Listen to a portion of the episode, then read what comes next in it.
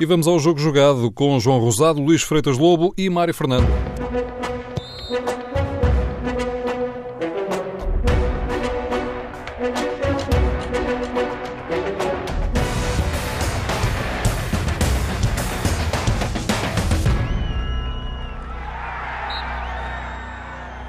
Boa noite, bem-vindos a mais um jogo jogado na TSF. Às segundas-feiras, Luís Freitas Lobo e João Rosado falam de futebol. Isto depois de mais uma jornada que no topo da classificação deixou tudo na mesma, os três da frente ganharam. Estamos eh, também na sequência do fecho da fase de grupos da eh, Liga dos Campeões e da Liga Europa, eh, numa altura em que os que estão ainda em atividade, estou a falar de Futebol Clube do Porto, Sporting e Braga, já conheceram os adversários na próxima ronda das respectivas competições e estamos, para além do mais, numa semana que vai ser atravessada, passo o termo, pelo regresso da Taça de Portugal. Ora bem, temos aqui um conjunto de temas que, no fundo, poderemos até cruzar, porque uh, isto acaba, no fundo, tudo a ver com tudo. E, uh, Luís, começaria por ti hoje. O, o Futebol Clube do Porto uh, continua no topo da classificação. É verdade que com os mesmos pontos do Sporting. Ontem, uh, a segunda goleada da semana, porque já tinha, já tinha ganho 5-2 ao Mónaco na Liga dos Campeões. Ontem 5-0 em Setúbal.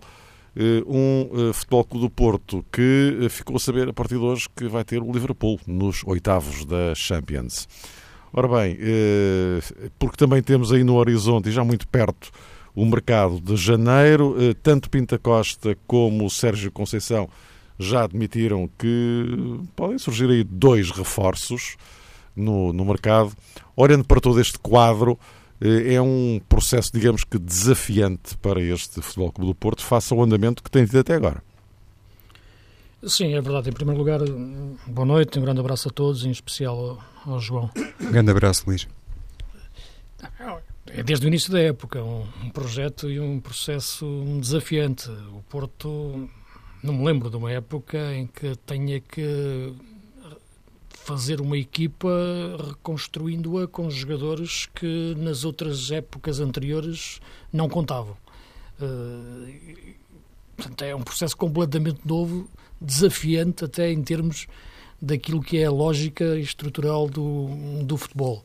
Uh, claro que há razões para as coisas serem assim, já, já, aqui, já aqui as falamos, uh, razões financeiras, desde logo, razões de erros de contratação de, época, de épocas anteriores, também arrastaram para problemas financeiros, mas há males que vêm por bem. Uh, e, e, penso que neste caso o Sérgio Conceição conseguiu perceber verdadeiramente aquilo que eram os jogadores que o Porto tinha e neste momento consegue ter uma equipa competitiva e, sobretudo, ter a chave do balneário e do, e do grupo, o que é, o que é muito importante.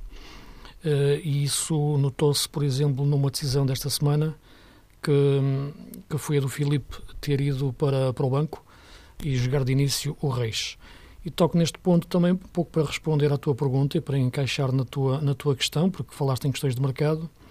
E as questões de mercado no Porto fazem sentido porque o Porto precisa ter opções de qualidade, não é opções de quantidade, eh, em relação àquilo que será o, o ataque a todas as competições: campeonato, taça, Taça da Liga e Champions, onde o Porto vai continuar e vai ter o Liverpool já no fim de fevereiro. E digo já porque isto passa rápido o tempo. Uh, e nesse sentido, a questão dos centrais é uma questão delicada. Sabemos que o Porto tem uma boa dupla de centrais, Marcano e Filipe, mas não tem grandes alternativas. Reis, quando tem entrado, até tem, tem entrado para jogar ali a médio centro e poucos minutos. E, portanto, juntou-se nesta altura uma série de circunstâncias que foi as entradas excessivamente duras do, do Filipe e em continuidade nos últimos jogos, a expulsão do jogo com o Mónaco, portanto ele não vai jogar com o Liverpool, uh, e portanto a opção que existe é Reis. E é preciso começar já a pôr essa opção em funcionamento na prática, não só na teoria, e perceber se ela pode ser mesmo opção uh, para o futuro da época, campeonato, Champions e tudo aquilo que o Porto tem que sempre que jogar a top. Eh, e nesse sentido, eh, vai-se tentar ver este plantel neste momento até ao máximo eh, e, nesse, e depois disso procurar as tais duas contratações, segundo o Presidente disse que, que são possíveis, mas que terão de ser cirúrgicas, quer, no, quer, quer nas características do, do, do, do, jogador, e a questão do central para mim é, é muito delicada, quer na questão do financeira, como é evidente, porque o Porto não pode, não pode falhar nem pode gastar muito.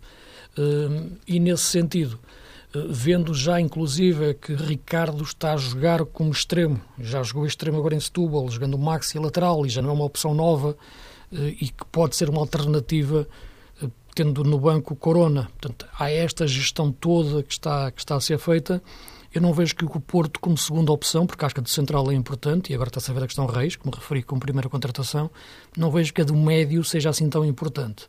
Uh, salvo que Danilo saia, ou, claro que Danilo tenha uma lesão, mas mesmo assim eu acho que o Porto pode encontrar ali soluções, como já referi nas várias, em outros programas, em relação ao meio campo do Porto e as várias opções.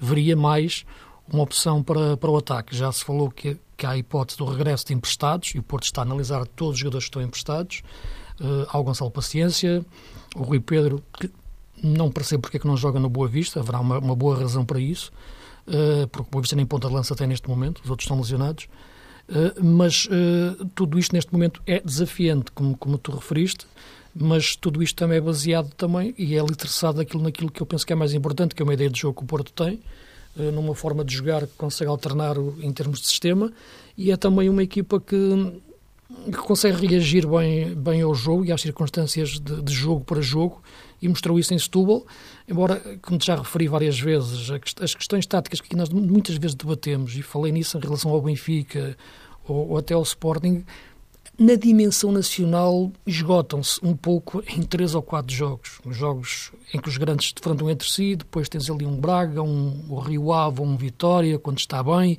mas depois disso de facto encontras ali um, um fosso, uma cratera por onde as outras equipas todas uh, desaparecem. E por isso o Porto que jogou contra o Vitória em Setúbal uh, passeou no jogo, independentemente de, de questões de, de, um lance ou do outro. Eu acho que, quer dizer, a diferença é enorme e isto traduz-se em muitos jogos do, do nosso campeonato. Portanto, eu acho que a questão do Porto é abrangente, é para lutar por todas as competições e ter um plantel mais competitivo, mas não há muita margem de manobra, como sabemos, e por isso esta abordagem uhum. que começou na entrada do Reis.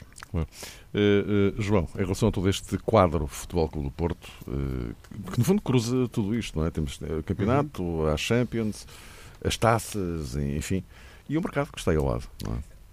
Ainda agora, Sérgio Conceição Mário voltou a dizer que para ele e para o Porto a prioridade é o campeonato português, quando fez de facto uma avaliação sobre o futuro da equipa em contexto da Liga dos Campeões e felizmente para o futebol português o Porto lá prosseguiu, eh, eu diria conforme é hábito eh, na Liga dos Campeões. Nesse aspecto não há aqui, digamos, nenhuma diferença substancial de Sérgio Conceição relativamente aos eh, treinadores rivais, aqui literalmente entendida a expressão assim, comparativamente a Jorge Jesus e a Rui Vitória, creio que os três um, gostam muitas vezes de sublinhar esse aspecto. Confessam, se calhar é mais uh, correto dizer assim, confessam que o grande objetivo da época é verdadeiramente a conquista do campeonato e, no caso do Benfica, como é óbvio, seria a chamada pentaconquista e a concretizar-se o terceiro título seguido para Rui Vitória. Por isso, quando tentamos decifrar aquilo que vai ser a intervenção de um determinado clube, de um clube grande do futebol português no mercado, creio que devemos observar muito esta circunstância de estar eh, claramente estabelecido o objetivo da temporada, que não passa propriamente por uma a repartição de competência nas diferentes frentes. Nem todas são vistas à mesma escala, à mesma dimensão.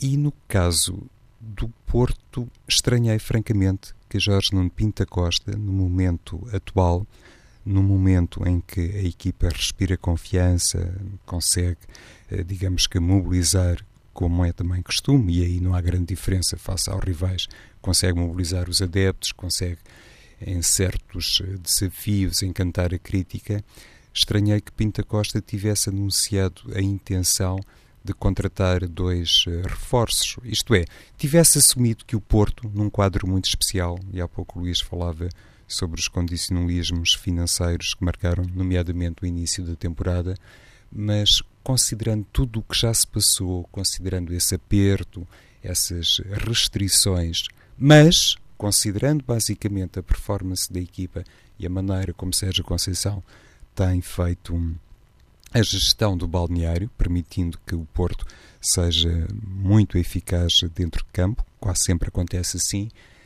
não fiquei particularmente hum, convencido das razões que terão levado Pinto Costa a dizer publicamente que a equipa uh, vai ser apetrechada pelo menos com mais dois jogadores.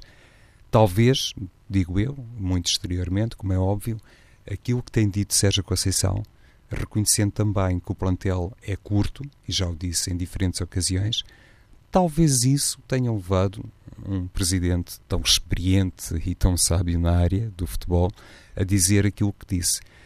O Luís focou aqui dois ou três uh, aspectos, ia dizer setores, mas é melhor dizer aspectos da equipa do Porto que nos uh, sugerem de facto carências maiores.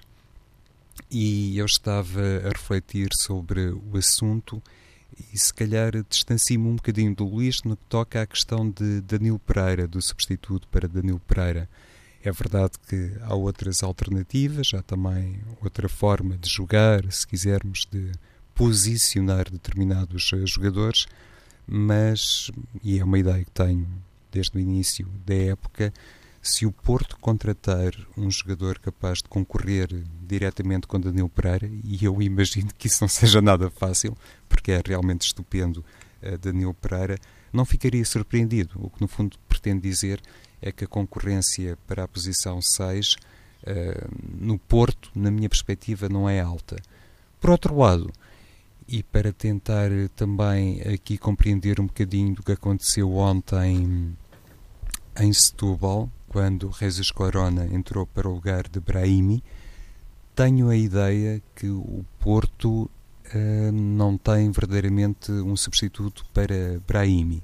Isto tem um lado muito bom, que de resto é aplicável, se bem me fiz entender, ao caso de Danilo Pereira, porque falamos de jogadores excepcionais, e se fosse fácil ter sombras para estes jogadores, enfim, se calhar eh, toda a gente era capaz de ganhar muitos títulos, mas admitindo que não seja fácil ter ali um jogador capaz de apertar, passa a expressão, com Brahimi, assim, numa análise de fora, eu diria que são dois lugares uh, que Sérgio Conceição gostaria de ter preenchido, preenchidos com outro grau de concorrência. E tudo isto, Mário, também nos distancia, penso eu, daquilo que projetávamos no início da época, quando se falava muito, é verdade, se bem estou recordado, uh, da ausência de um concorrente para Danilo, mas também se dizia que o Porto tinha poucos avançados, não tinha jogadores suficientes para o eixo atacante. Aquilo que Abubacar, que Marega e, claro, Tiquinho Soares têm feito, mais os dois primeiros, se calhar desmontou um bocadinho essa análise de início da temporada e, e o Porto não precisará tanto, digo eu, eh, de um 9 precisará mais de um 6 e, e de um 11, não é? Assim, para utilizar a terminologia antiga. Sim, repara, eu, o que eu acho é que há, é bom muitas vezes as equipas terem jogadores insubstituíveis. Pois, Isto é, porque, porque são jogadores que de facto marcam a diferença. Se as equipas não tiverem jogadores insubstituíveis, alguma coisa uh, passa de errado. Falando sobretudo de grandes equipas. E portanto, se há a posição que numa equipa deve ser insubstituível, deve sentir, sem aquele jogador esta equipa vai abalar, é a posição 6, a posição de pivô à frente da defesa. Não há, é, na minha opinião, taticamente, a posição mais importante do futebol moderno. Por isso, no Porto é o Danilo, no Benfica sai o Feiza, o que é que se diz, no Sporting sai o William, o que é que se diz. Portanto, em nenhuma das outras equipas também existe um substituto para o Feiza ou para o William, mas há lá jogadores para jogar na mesma posição. E no Porto também há lá jogadores para jogar na mesma posição.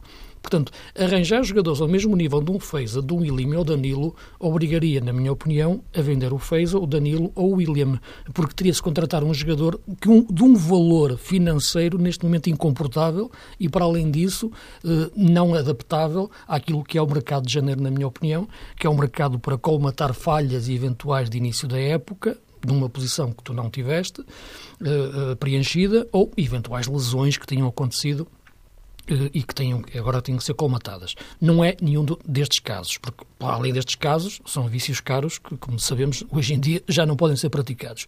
Pelo que eu acho que a questão de Danilo é insubstituível, apenas disse que se ele se lesionasse eventualmente, aí é que o Porto teria que ir ao mercado buscar um jogador desses. Se ele eventualmente se lesionar depois de fechado o mercado, o Porto tem que encontrar soluções para isso. Eu acho que o mercado de janeiro é para procurar jogadores normais, não é para procurar jogadores excepcionais. Não é possível. Eh, e, portanto, terá que ser para reforçar o plantel. Porque... Acho muito difícil reforçar reforçar o 11 do ponto de vista de posições tão importantes como estas. E encontrares também um jogador para substituir Brahimi ou para ser alguma espécie de Brahimi, também é encontrar um, encontrar, encontrar um jogador que não é comparável. Portanto, é encontrar um jogador também num nível financeiro completamente incomportável. Portanto, tens que encontrar jogadores normais, dentro da qualidade que têm que ter, para entrar nas peças da máquina e que ela continuar a andar. Eh, e por isso eu falava de que eh, a qualidade na quantidade é importante e a tal cirurgia de contratações tem que ser feita com o tal bisturi de, de financeiro e, de, e, de, e, e, desportivo para reforçar o plantel uhum. em opções. Não vejo para o 11 principal. Oh, Luís, eu comecei por, por eh, sim, sim, precisamente essa questão, mas se olharmos bem, por exemplo, para a baliza, para o eixo defensivo e para o eixo atacante, também poderíamos dizer que Felipe e Marcando são insubstituíveis. Cabo por isso falei na questão do. Por isso, é eu dizia que, por isso é que eu dizia que acho que uma coisa importante é o ponto, é, é o, a defesa central. Uh, uh, e por isso está a ser testado uh, o Reis e mais uma solução para, para, para, para a questão do ponta de lança em face daquilo que tem sido a questão física do, do Soares e há a hipótese de, do, do, recorrer de, de, empréstimos. Ou contratar um ponta-lança ou, ou, contra, ou contratar um extremo. E por isso também te falei na hipótese que agora está a ser lançado o Ricardo jogar extremo. Portanto, eu acho que estas são essas opções que o Porto devia tomar. Tem-se falado muito no Vendel para vir, acho que o Vendel é um bom jogador, mas é um miúdo que ainda está a crescer. Acho que não, não, não faz sentido. Neste momento a sua contratação, já o conheço desde o início, da, como começou no Fluminense, portanto sei bem o que ele é. Excelente jogador, nem é seis, ele é mais oito. Portanto, se, se o querem para seis, vão se enganar, na minha opinião. Uh, o, o, que eu, o que eu acho é que para o Porto, um central uh, e dentro da linha de ataque, ou um ponta de lança ou um extremo. Isto, a avaliação tem que ser feita em função dos empréstimos que, estão, que são feitos e podem regressar e em função também do valor do Reis. Embora para mim, muito rapidamente, Mário, Sim. se Força. deve estabelecer aqui uma diferença no que toca ao defesa central e eventualmente a, a um avançado, porque uma dupla de centrais eh, muito rotinada tem um uhum. determinado valor. Claro se calhar para o eixo atacante, mesmo considerando esta esplêndida parceria entre Abubacar e Marega, enfim, se estivesse ali um jogador diferente, como por exemplo Tiquinho Soares, as coisas não seriam assim tão diferentes. Exato. No eixo defensivo, às uhum. vezes não okay. é bem assim. Meus caros, falemos agora do uh, uh, Sporting, o Sporting que vai jogar com a Astana na, na Liga Europa uma viagem praticamente hum. até à Ásia, que é daquelas coisas. É mesmo, Ásia Central. É, exatamente, aquilo não dá, não dá muito jeito a ninguém. A Europa é que muda o mapa, não é? é exatamente, se quiser. É, UEFA, UEFA. A UEFA é que muda o mapa, então o Cazaquistão já. Pronto. Uh, ora bem, mas dizia eu que, uh, enfim, isso agora, acho que é assunto lá para fevereiro, mas uh, o, o, o, Sporting que ganhou no, no Bessa, sobretudo com uma segunda parte que acabou por ser categórica, Uh, mas uh, o que fica, João, uh, foi aquela referência do Jorge Jesus em relação ao jogo de Barcelona que ficou demonstrado, dizia ele, que aquilo que ele fez, as escolhas que ele fez para Barcelona, digamos que ganharam o jogo no Bessa. Pois, foi uma afirmação de Jorge Jesus que, de certeza, deixou os adeptos do Sporting muito otimistas, olhando inclusivamente para esta longínqua um, paragem do Cazaquistão. De certeza que Jorge Jesus, no âmbito da gestão, não terá quaisquer problemas em inventar uma solução para esbater eh, contratempos de ordem logística. E essa capacidade de gestão para citar o próprio treinador do Sporting, foi determinante, disse Jorge Jesus. Eu não concordo integralmente com isto, atenção, mas poderemos daqui a pouco uh, esmiuçar um pouco mais o tema, mas de acordo com Jorge Jesus foi determinante para o triunfo uh, no Bessa, o que também, na minha perspectiva, nos deixaria sempre, validando na íntegra esta exclamação, nos deixaria perante uma avaliação muito diferente do futebol português e daquilo que é o equilíbrio, a falta dele no futebol nacional. Mas Jesus tem todos os dados em seu poder, nomeadamente os relativos à equipa do Sporting, e eu, a esse propósito, Mário, devo dizer que a minha opinião de hoje, isto é, a opinião que me foi suscitada depois de ouvir essa declaração de Jorge Jesus, é exatamente a mesma que hum, expressei aqui,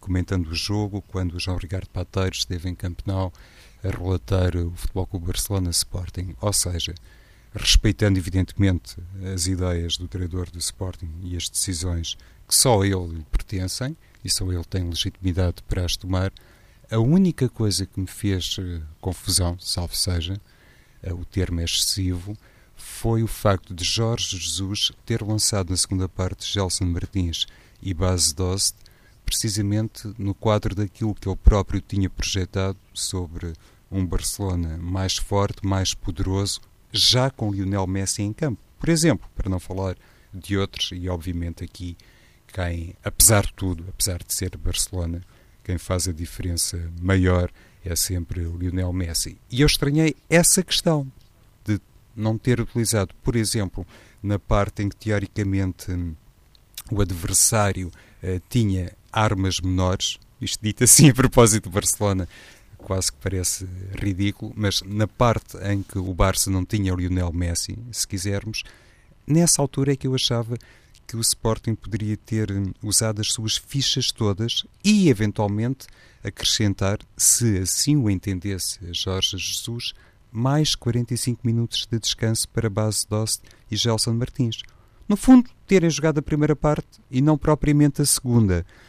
Teve uma avaliação diferente do treinador do Sporting, falou depois do jogo uh, do Bessa e aquilo que me parece, sem querer aqui também ferir os méritos de Jorge Jesus, é que teria sido mais sensato e, sobretudo, teria sido muito mais convincente, falo para mim, por exemplo, ou por mim, se Jorge Jesus, assim terminou o jogo do, do Campenal, tivesse dito, atenção, esta medida foi mais no sentido de proteger a equipa do ponto de vista atlético, a unidade A, B ou C, porque assim sendo, de certeza que vamos ganhar no estádio do PS. Falando a posteriori, no quadro de uma vitória por 3-1, Uh, achei simultaneamente a declaração de Jorge Jesus um pouco exagerada e também um pouco gratuita.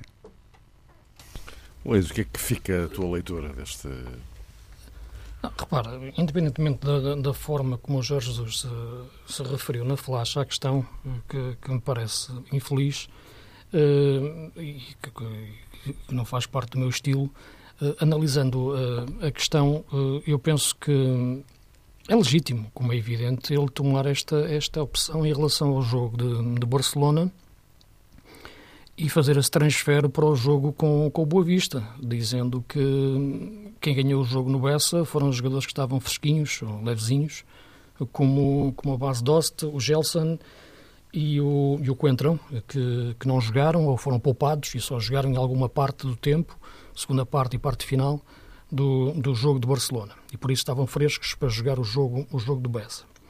Tudo isto encaixa naquilo que já tinha dito a semana passada e ao longo dos tempos. A dificuldade de Jorge Jesus gerir dois jogos ao mesmo tempo, em curto espaço, uh, nas competições europeias e, e, campeonato. E a forma como dá prioridade ao campeonato. Por isso te referia, época, na semana passada, que entre um jogo e outro, claro que o jogo do Bessa seria o mais importante para ele e confirmou-se. Uh, é uma opção. Agora, para treinares a top, tu tens de facto gerir o teu plantel para que o teu plantel e a tua equipa seja competitiva ao máximo nos dois jogos campeonato e competições europeias, mudando os jogadores, gerindo os jogadores. Isto é um processo global que se arrasta no decorrer da época e que deve ser gerido uh, de uma forma ampla e não de uma forma só conjuntural. Não é na semana que tu fazes esta gestão, é ao longo da época toda. E, portanto, a opção de Jesus foi essa, mas é uma opção, no mínimo, na forma como ele coloca a questão, uh, perturbante. Porque tu podes chegar a um ponto que, que podes concluir uma coisa destas, que é que a melhor forma para preparares uma equipa para ganhar um jogo é abdicar dessa equipa ou dos seus melhores jogadores no jogo anterior e perderes o jogo anterior. Portanto, para ganhares o jogo seguinte, a única forma é perder o jogo anterior. Isto não faz sentido. Uh, independentemente da questão do jogo anterior ser um jogo em Barcelona, ser um jogo difícil, em que as hipóteses de passagem eram ínfimas, a verdade era que é um jogo de Champions. E este, e este raciocínio que o Jorge Jesus fez para o jogo de Barcelona pode fazê-lo e faz, muitas vezes, para outro tipo de jogos das competições europeias. Uh, ou, ou, quando tem este, este dilema de jogos em curto espaço de tempo. Portanto, uh, aquilo que me parece é que o Sporting não pode querer ganhar um jogo começando na cabeça para o fazer a ter que perder o anterior. E quando digo a ter que perder o anterior, é porque se tu tiras da tua equipa os teus melhores jogadores no anterior para poderem jogar no jogo seguinte, estás a preparar a equipa uh, só para o jogo que ainda não, não vai jogar, naquele momento concreto. Estás a preparar a equipa para o jogo que vais jogar daqui a quatro dias. Uh, e não é a melhor forma, como é evidente, não pode, não faz sentido. Não vês outro, não, não, não, um treinador numa equipa grande não pode dizer que eu, para ganhar o próximo jogo, tenho que hoje jogar sem os meus melhores jogadores. E, portanto, eu tenho que perder este jogo para ganhar o próximo. Portanto, o Sporting tem que ser competitivo uh, em todos os jogos. Tem que ter essa capacidade de gestão do plantel para conseguir depois fazer aquilo que o Porto fez. A equipa que jogou em Setúbal foi semelhante à equipa que jogou contra, contra, contra o Mónaco. Para, para dar um exemplo de, de, de uma equipa oh, já nem falo no Braga, porque será, é um patamar um pouco diferente. Mas o Porto está no mesmo nível do suporte neste momento em termos de campeonato. Eh, pelo que eu acho que a abordagem do Jesus é legítima, eh, é verdade o que ele diz, mas na minha opinião, na forma de pensar como treinador de equipa grande, não faz sentido. Meus caros, temos que gerir aqui agora o tempo que nos resta. Falarmos do uh, Benfica. Uh, o Benfica, depois de uma campanha na Champions, como não há memória, uh, regressou para o campeonato, ganhando o Estoril, sendo que o, o, Benfica tem agora, até ao final deste ano, para já, na quarta-feira tem um jogo da Taça de Portugal. É verdade que o, Porto e o Sporting também têm jogos da Taça de Portugal, mas olhando para o enquadramento, para o grau de dificuldade, João, Uh, um jogo em Vila do Conde é sempre mais complicado que jogar em casa com o Vila Verdense ou com o Vitória de Guimarães. Não é? Sim, o Benfica já lá empatou para o campeonato. Exatamente. Uh, e uh, neste enquadramento, um, um, Benfica que, enfim, acho que isto é uma perspectiva mais ou menos consensual, tem que dar mais no, no contexto do campeonato, porque, enfim, e agora com, digamos, com uma obrigação, entre aspas, acrescida, porque foi varrido da Europa e, portanto...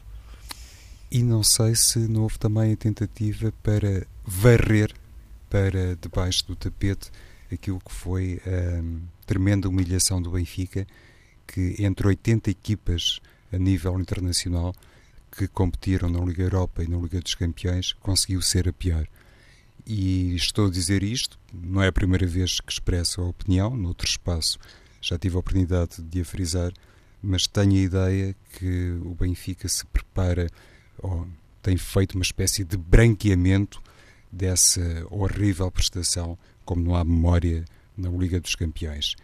E olhando, há pouco falava da entrevista de Pinta Costa ao jornal O Jogo, olhando também, eh, por sinal, para aquilo que tem dito o Luís Filipe Vieira e tem feito a transpirar, dá a ideia que o Benfica, no âmbito dessa campanha de branqueamento, eh, está, digamos que, a direcionar tudo para o futuro, o que também se compreende, claro, já não pode emendar nada na Liga dos Campeões, não pode ir à procura do ponto perdido, que nem sequer foi capaz de fazer, mas, independentemente dessa circunstância, o Luís Filipe Vieira admitindo que agora há uma verba de 20 milhões, não é? Para reforçar a equipa, julgo que entra, digamos que, numa estratégia ou num caminho que faz uh, sugerir um regresso ao futebol português de antigamente, quando no quadro de um cenário muito desolador, a primeira coisa que se fazia era prometer reforços ou investimento. Então, uma equipa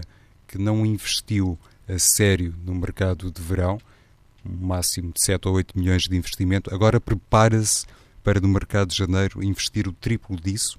Agora é que o Benfica vai arrancar com a chamada pré-época, sente que está em pleno defeso e pode, no fundo, dar a Rui Vitória a partir de janeiro as tais ferramentas que já deveria ter arranjado.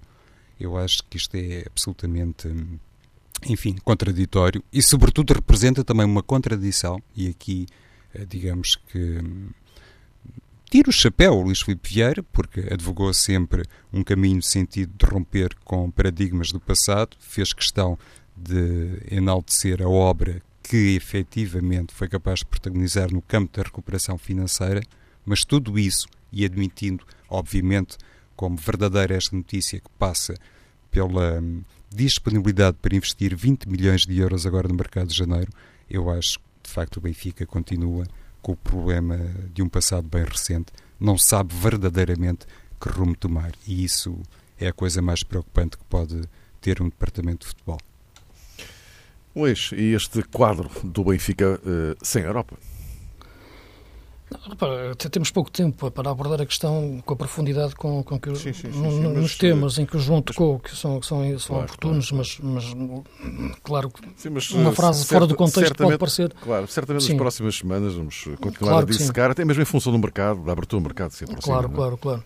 Não, é as questões da, da formação do plantel esta época, já, já, aqui, já aqui as falamos, que, que me parece que foram deficientes na, em, algum, em alguns cálculos que foram feitos em, em algumas posições. Uh, agora, resta uh, ainda uma parte significativa da época e desde logo o campeonato, que, que é grande objetivo das equipas portuguesas, desde logo, uh, uh, dos grandes, uh, e nesse sentido o Benfica tem, tem que reformular diversas peças do, do, do, do porque aquilo já o disse, esta equipa não é pensada para jogar em 4-3-3 e não estava preparada para perder a principal peça para jogar em 4-4-2, eh, que é o Pizzi. E nesta, e nesta equação de sistemas, a equipa ficou quase no meio da ponte, eh, entre o 4-4-2 e o 4-3-3, e quem fica no meio da ponte é o Jonas, eh, porque não acho que seja um ponta de lança nesta altura, e em 4-3-3 também é difícil de encaixar da melhor maneira. Já o disse também que, em termos de campeonato português, tudo isso se esbate em face dos adversários, mas, mas viu-se de forma mais clara a nível, a nível internacional. Portanto, a questão do mercado de janeiro que tu referes, teremos tempo para abordá-la mais em profundidade, acho que será decisiva para, para perceber eh, e, e, aquilo que será este, este Benfica no resto da época. E eh, aproveitar-me aqui a pontinha final para uh, Braga, que está ali pertinho dos três da frente, vai defrontar a equipa do, do, do, do Marselha. Eh, que, uh, enfim, é uma coisa em 30 segundos, porque eu queria uh, que ouvir a vossa palavra sobre a boladora quinta do Cristiano Ronaldo. Olha, Mário, muito rapidamente, eu Sim. acho que o Braga tem no mínimo 50% de possibilidades frente ao Marselha olhando para aquilo que se viu do Marselha ou que não se viu frente ao Vitória de Guimarães. Nesse aspecto, parece-me que Abel tem razões para continuar otimista e António Salvador. Sim, se, o Marselha que jogar com o Braga for o mesmo que jogou com o Vitória, acho que o Braga até tem mais hipóteses, porque foi o Marselha de segunda linha. Se jogar com a principal equipa, uh, será um jogo mais difícil para o Braga. Veremos como é, que, como é que o Marselha vai encarar esta eliminatória da Liga Europa. Luís, agora sigo contigo. Uh, não há aqui uh, dúvidas nenhumas quanto à boladora do Cristiano Ronaldo. Agora sim, 50-50, Ronaldo-Messi. Sim. Ele, ele, recuperou, ele recuperou uma desvantagem de 4 a 1, não é? Repara, Chegou a estar a perder 4 a 1 com o Messi e agora 5-5. Não, repara uma coisa, se, se, olharmos para o futebol desta forma, eu acho que nós corremos o risco de querer criar alucinações. Eu acho que temos de ter o privilégio de viver no mesmo tempo de vida em que estamos a ver a carreira do Messi e do, e do Cristiano Ronaldo. E isso, ponto final. Se que um tem mais ou menos bolas de ouro, isso para mim não, não, não é aquilo que me vai achar, na minha opinião, qual deles, como jogador, pode ser mais completo do, do que outro. O que eu digo é que neste momento concreto vejo o Ronaldo muito mais obcecado pelo jogo e pelo futebol do que o Messi. O Messi aos 25 anos eh, já tinha ganho tanto como o Ronaldo agora. Eh, já tinha ganho, já tinha ganho quatro bolas de ouro e viria a ganhar a quinta dois anos depois, aos 27. E, portanto, Ronaldo ganhou agora a quinta aos 32. Uh, portanto, há aqui na questão Messi, e pela forma como eu vejo muitas vezes a jogar, algo que ultrapassa o lado mais desportivo. Isto é, não o vejo tão obcecado pelo jogo e pelos títulos e pelo triunfo como Ronaldo. Vejo um Messi mais humano do ponto de vista daquilo que também é a tristeza que às vezes eu uhum. vejo sentir em alguns jogos uh, e que seria uma análise até mais profunda. Uh, portanto, esta questão de ele ter conseguido tão novo tantos títulos e dentro de um grande futebol como o do Barcelona e ganhando todas as competições dentro do Barça uh, e do futebol do Barça, uh, levou-o depois a entrar quase numa, não digo uma crise existencial, mas bater no teto existencial. Uh, Ronaldo não, não parou nunca não parou, e agora ganhou a quinta e, como ele já disse, não quer ganhar a sexta, quer ganhar a sétima. Pois é, estabeleceu essa fasquia, sem dúvida. E, e, no que toca a este jogo, toca empatiza entre Cristiano Ronaldo e Lionel Messi, 5 a 5. Provavelmente vamos a penaltis, mas um pouco mais a sério, a grande verdade é que, por exemplo, a saída de Neymar do Barcelona parece, parece não estar a afetar muito o brilhantismo de Lionel Messi porque era uma questão que se colocava até que ponto o Barcelona poderia ficar num plano de grande inferioridade, sobretudo no plano atacante, sem o seu tridente, e nomeadamente sem Neymar. Eu, por acaso, tenho a ideia que esta recuperação excepcional, como acentuava o Mário, de Cristiano Ronaldo, está a fazer o Lionel Messi uh, regressar uh, ao foco, regressar a um plano maior de concentração e parece-me mais empenhado do que estava no passado recente. É uma questão para confirmar nos próximos tempos. Nas próximas bolas de ouro. Então, até para a semana. Thank you.